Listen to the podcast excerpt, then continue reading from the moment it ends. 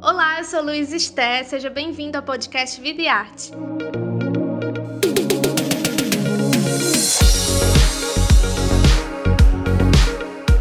Nessa nova temporada, a gente vai conversar com diversos artistas brasileiros. Toda semana, um novo episódio vai estar disponível no seu agregador de podcast favorito. Para acompanhar o bate-papo na íntegra e mais detalhes sobre o projeto Vida e Arte com Vida, assine o Povo Mais, a plataforma multistreaming do Povo. Ah, e não esquece de acompanhar o Vida e Arte nas redes sociais e nos seus cadernos especiais do jornal o Povo.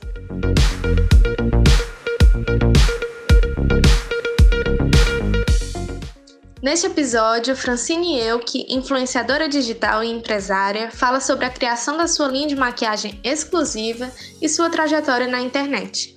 Só no Instagram, ela já soma mais de 15 milhões de seguidores. Na conversa com a repórter Ana Louise Gadelha, Francine comenta sobre seus sonhos e a importância da maquiagem na construção de sua autoestima.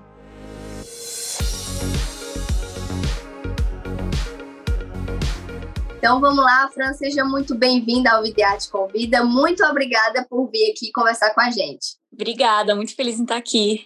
Fran, antes de você ter o sucesso que você tem no meio, você tinha assim outro sonho, por exemplo, alguma faculdade que você queria cursar? Quando desde nova eu sempre gostei muito do mundo de cinema, de fotografia, então eu me via muito atrás das câmeras, fazendo alguma coisa relacionada a isso.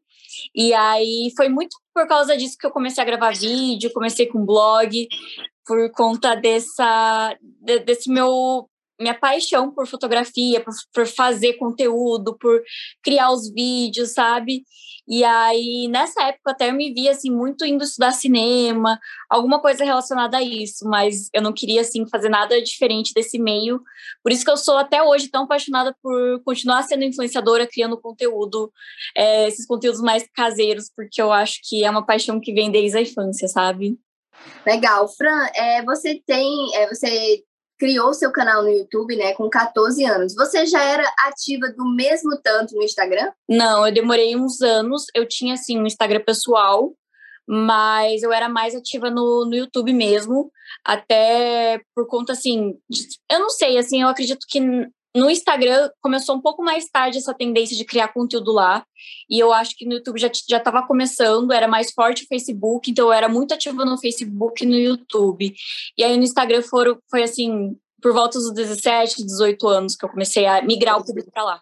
E como é que foi essa migração? Você notava que era assim, é, pessoas parecidas com quem te acompanhava no YouTube ou eram pessoas bem diferentes? Não, eu acredito que eram a, a, o mesmo público e eu comecei a educar, digamos assim, a falar, gente, vou começar a produzir conteúdo exclusivo lá pro Instagram, postar conteúdo, porque eu era mais forte no YouTube.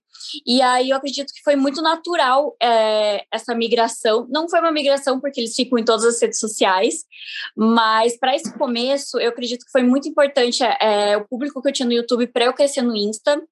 E aí, depois, com os anos, eu comecei a, a crescer mais pelo Instagram e mais pelo YouTube e, a, e começaram a ser rede social com, e começaram a ser redes sociais com públicos diferentes.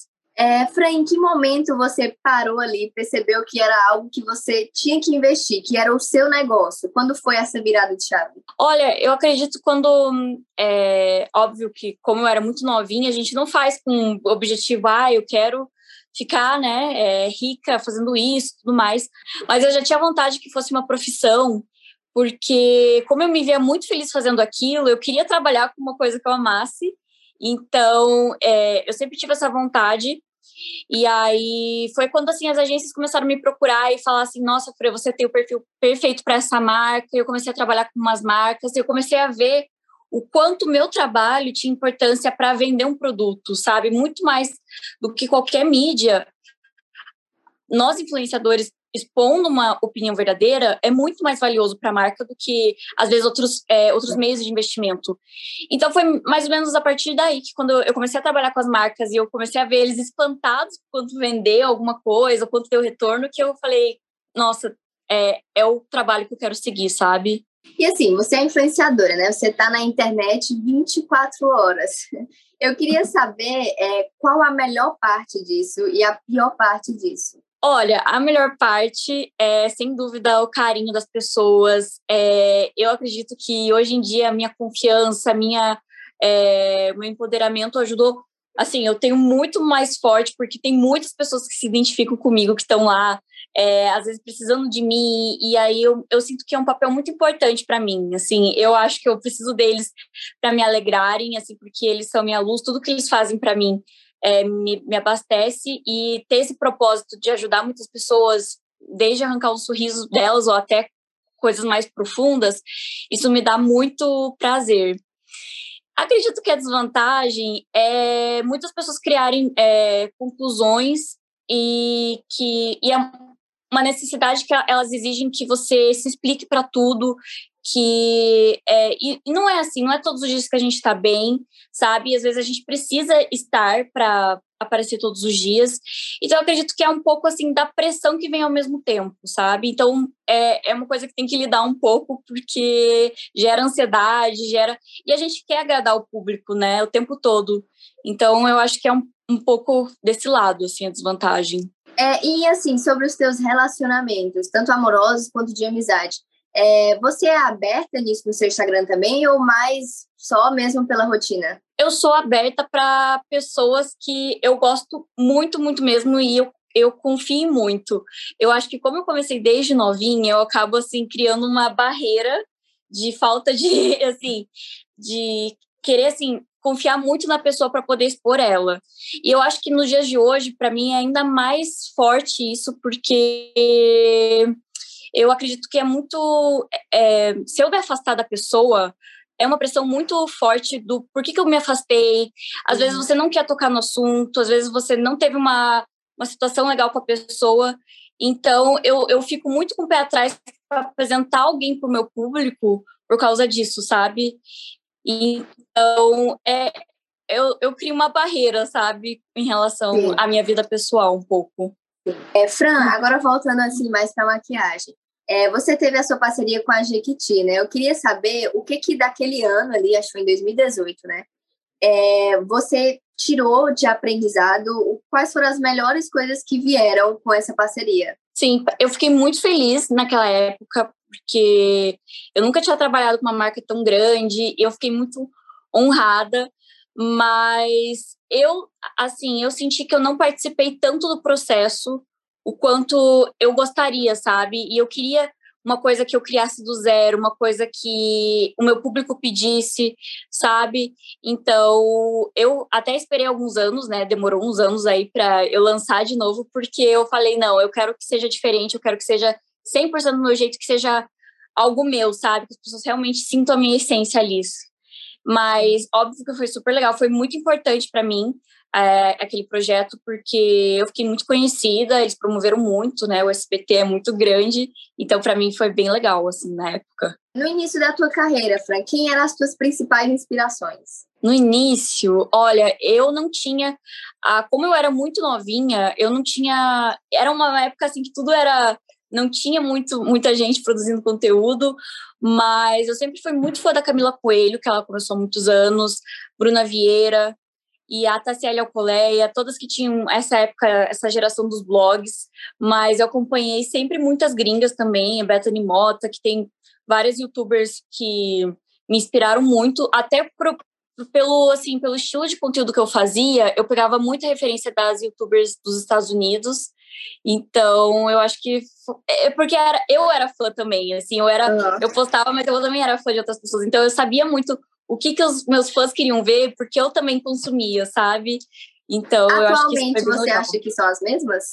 As minhas mesmas inspirações, assim, você é, acha? Atualmente. Olha, eu, eu acompanho todas, é, mas eu acredito que muitas, até muitas pararam de produzir conteúdo, mas, por exemplo, Tassi, Bruna Vieira, Camila, eu continuo acompanhando, mas hoje em dia eu acompanho, assim, muito mais e, mas eu sempre olho hoje em dia para as meninas mais de fora, porque é o patamar hoje em dia que eu quero chegar, assim. Então, uhum.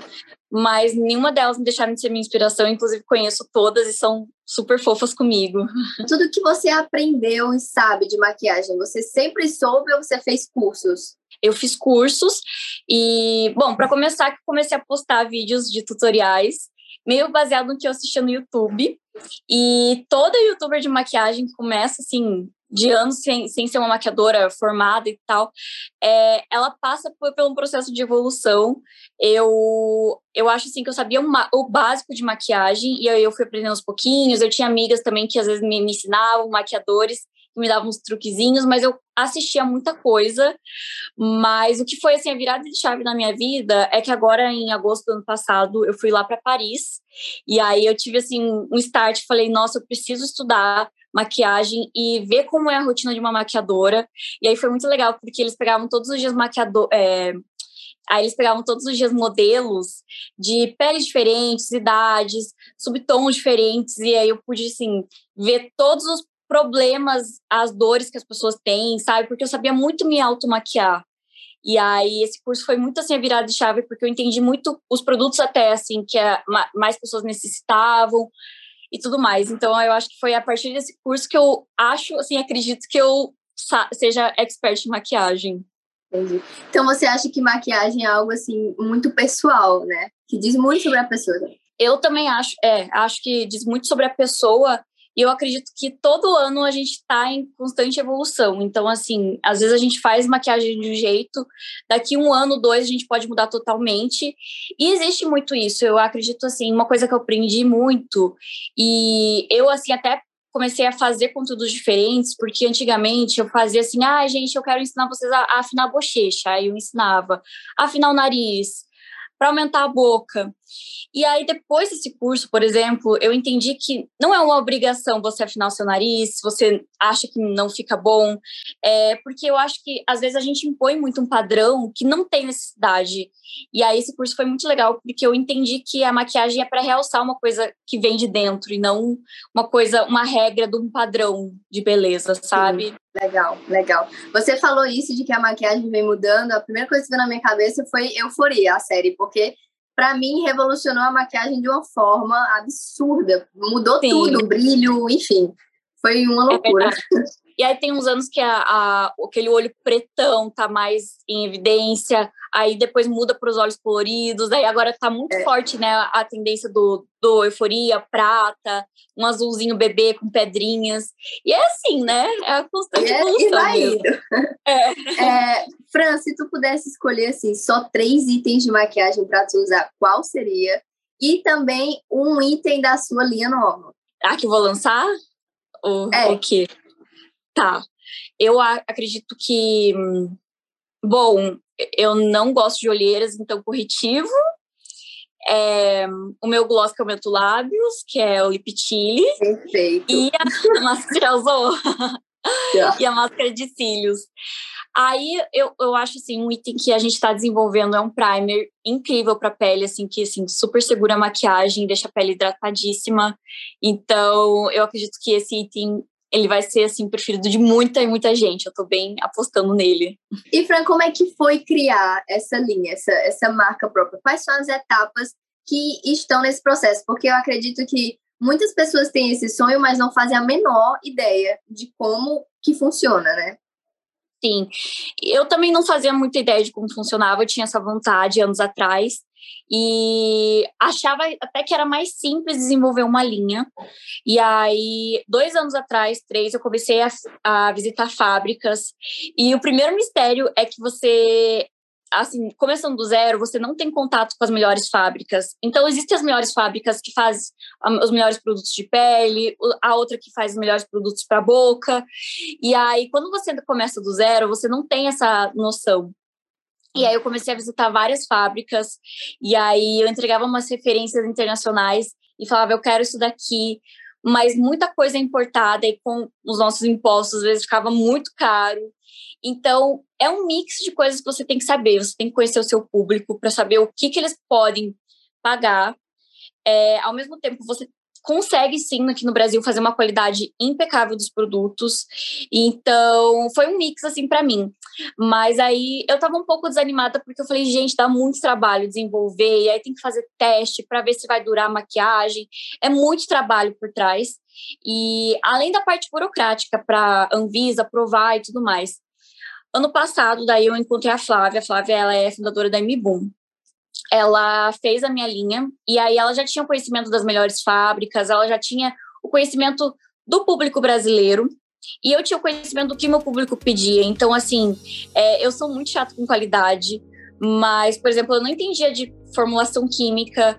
Então, você precisa ter na sua equipe uma pessoa que entenda de produtos, da, do porquê que o produto dura mais, por que, que esse corretivo tem essa pigmentação. Então, precisa ter pessoas que entendam disso, sabe, com você. Se você é uma pessoa influencer, né? E para continuar acompanhando esse bate-papo, acesse o Povo Mais, a plataforma multistreaming do Povo. O link de acesso está na descrição desse episódio. Até a próxima!